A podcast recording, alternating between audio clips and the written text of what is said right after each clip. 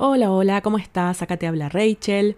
Y hoy vamos a hablar de los generadores, el tipo energético generador, que lo dejé para el final porque ya el año pasado había hecho un episodio sobre el tema, solo que desde ese entonces hasta ahora he descubierto algunas cosas nuevas y ya llevo más tiempo experimentando con mi diseño, entonces puedo como contarte con más nivel de detalle de qué se trata. Antes de empezar te cuento que están disponibles las lecturas de diseño humano, así que si quieres hacerte una conmigo te dejo acá abajo en la descripción el link con toda la información para que vayas a ver. Y dicho esto, vamos al tema de hoy. Primero, ¿cómo reconocerlos cuando estás mirando un bodygraph? Tienen el sacro definido, pero no tiene conexión directa con la garganta. O bien, la garganta no está definida y si está definida, si vos te fijas y seguís con un lápiz los canales que están coloreados, vas a ver que se corta la conexión, se interrumpe y no llega a conectar directamente con el sacro. Si llegara a conectar directamente con el sacro, es decir, si vos seguís los canales, no sé, de la garganta pasa por el centro G y llega al sacro, de la garganta va al centro emocional y vuelve al sacro, digamos, si hay una conexión, si vos seguís los canales y llegan de la garganta al sacro, entonces estamos en presencia de un generador manifestante.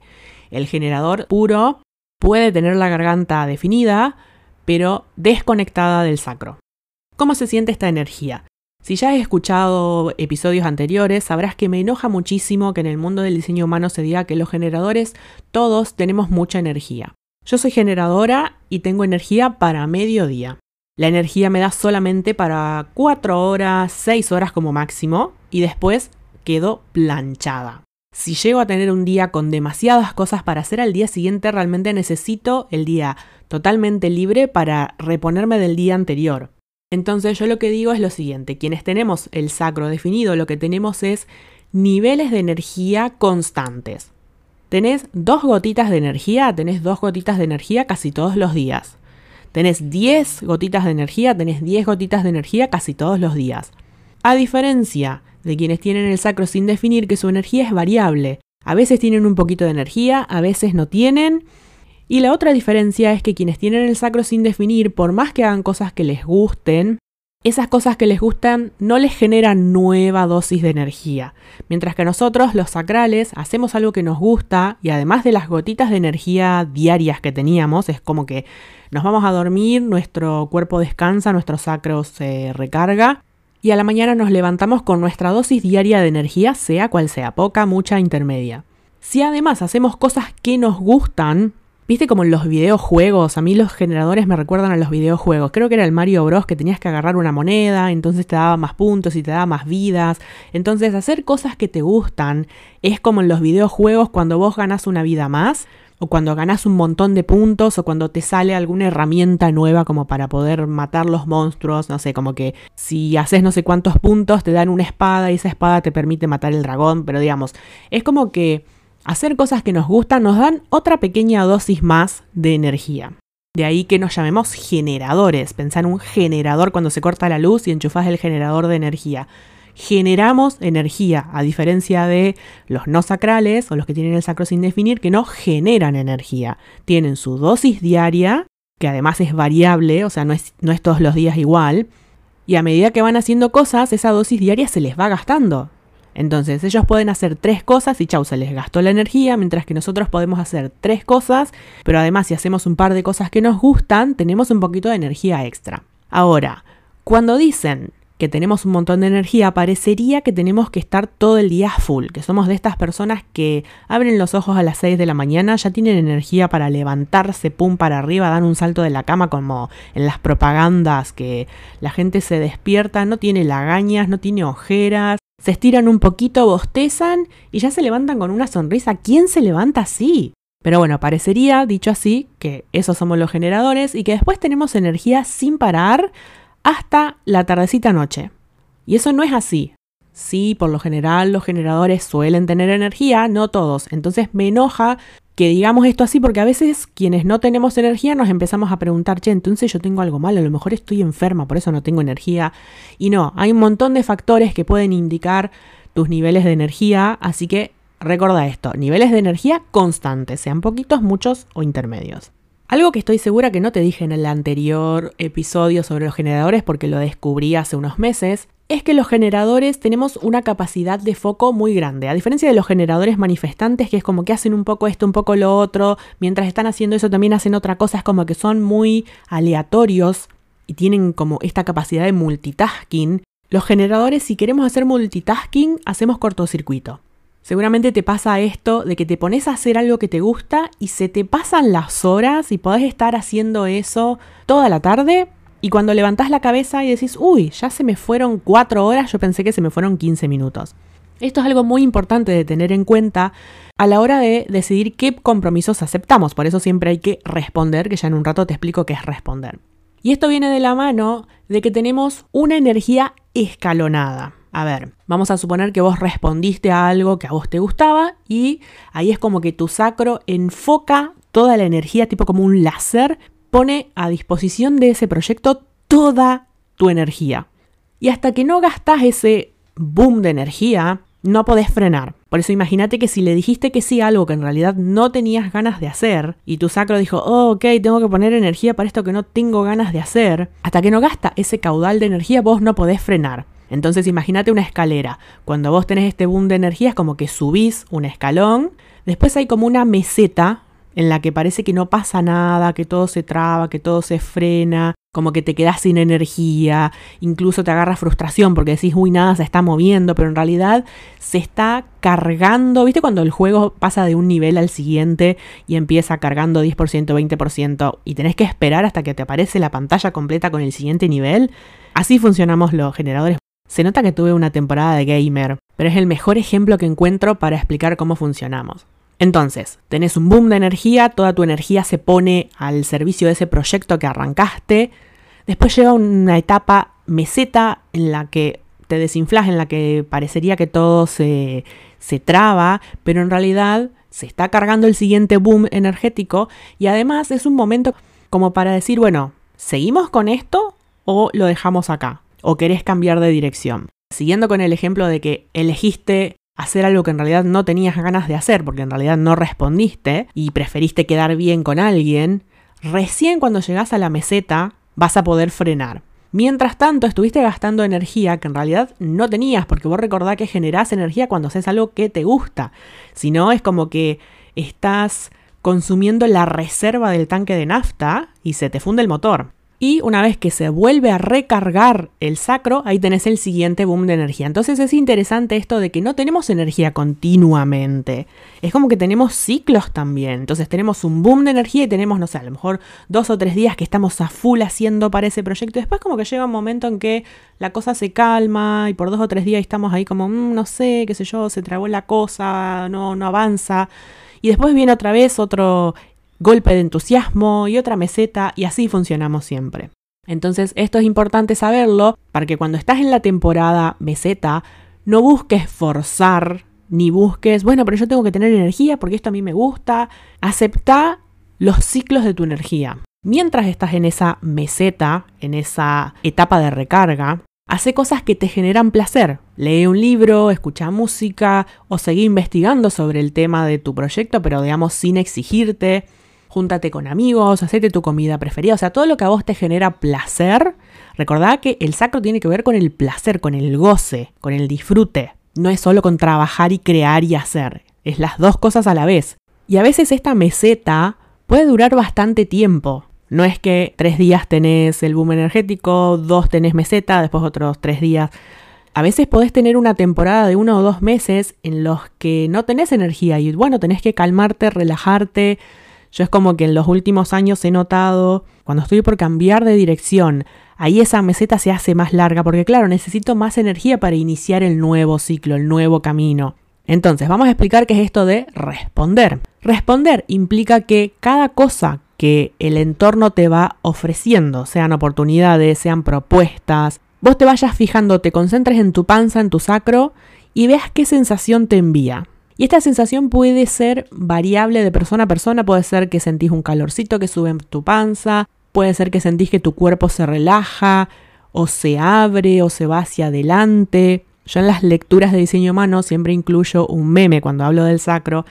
Creo que es el rapero Drake. Yo como de ese mundo no sé absolutamente nada, no estoy segura, pero seguramente viste este meme que en la primera imagen el tipo se tapa así con las manos y se protege como de algo y pone cara de, uy, no, eso a mí no me gusta. Y en la segunda imagen lo señala con ambos dedos, con ambos índices y sonríe como diciendo, ah, sí, eso está buenísimo. Bueno, ese meme yo lo uso para describir las caras que hacemos los sacrales, más que nada si tenemos el vaso definido, a la hora de saber si algo nos gusta o no porque muchas veces es como muy difícil sentir esta sensación en la panza. A mí me llevó un año recién descubrir qué sensación me estaba mandando mi propio sacro. Muchas veces somos muy expresivos y entonces si vos pones cara de, no, eso no me gusta, es un no, y si pones cara de, mmm, te iluminan los ojitos y, mmm, esto me gusta, entonces es un sí. Esto de esperar para responder es tu estrategia, o sea, tu forma de decidir, de tomar decisiones.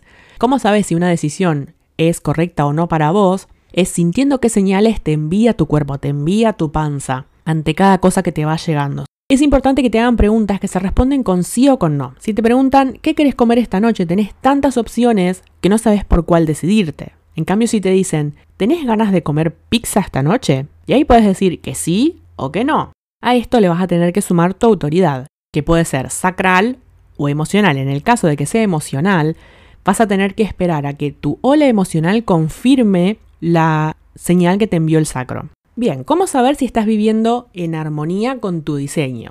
Si estás viviendo en armonía con tu diseño, vas a sentir la sensación de satisfacción, o sea, satisfacción con la vida, satisfacción con lo que estás haciendo. En cambio, si estás viviendo en desarmonía con tu diseño, vas a sentir frustración. Y acá la frustración hay que dividirla en dos. Una cosa es la frustración de estar viviendo una vida que no te satisface, de estar teniendo un trabajo que no te llena. Es como que a vos te da la sensación de que debería haber más vida de lo que estás teniendo.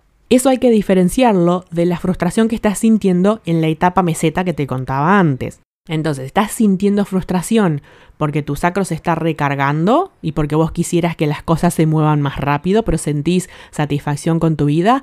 ¿O estás sintiendo frustración porque tu vida realmente no te satisface? Sentís que tu vida carece de pasión, carece de entusiasmo. A mí también me gusta contarte lo no tan lindo de los tipos energéticos, porque en diseño humano parecería que se habla como si todos fuésemos ya seres evolucionados y ya la tuviésemos re clara. Y no es tan así. Entonces a mí me da un poco de cosa ver gente que yo le calculo la carta porque a lo mejor tengo idea de, qué fecha nació y veo que son generadores y digo, pero si esta persona es completamente gris, apagada, insípida, son estas personas que están siempre agotadas, quejándose de un trabajo que no les gusta, no tienen hobbies, no tienen pasiones. Para mí la persona sacral es un fueguito y les falta ese fueguito. Están como apagados y me da mucha pena.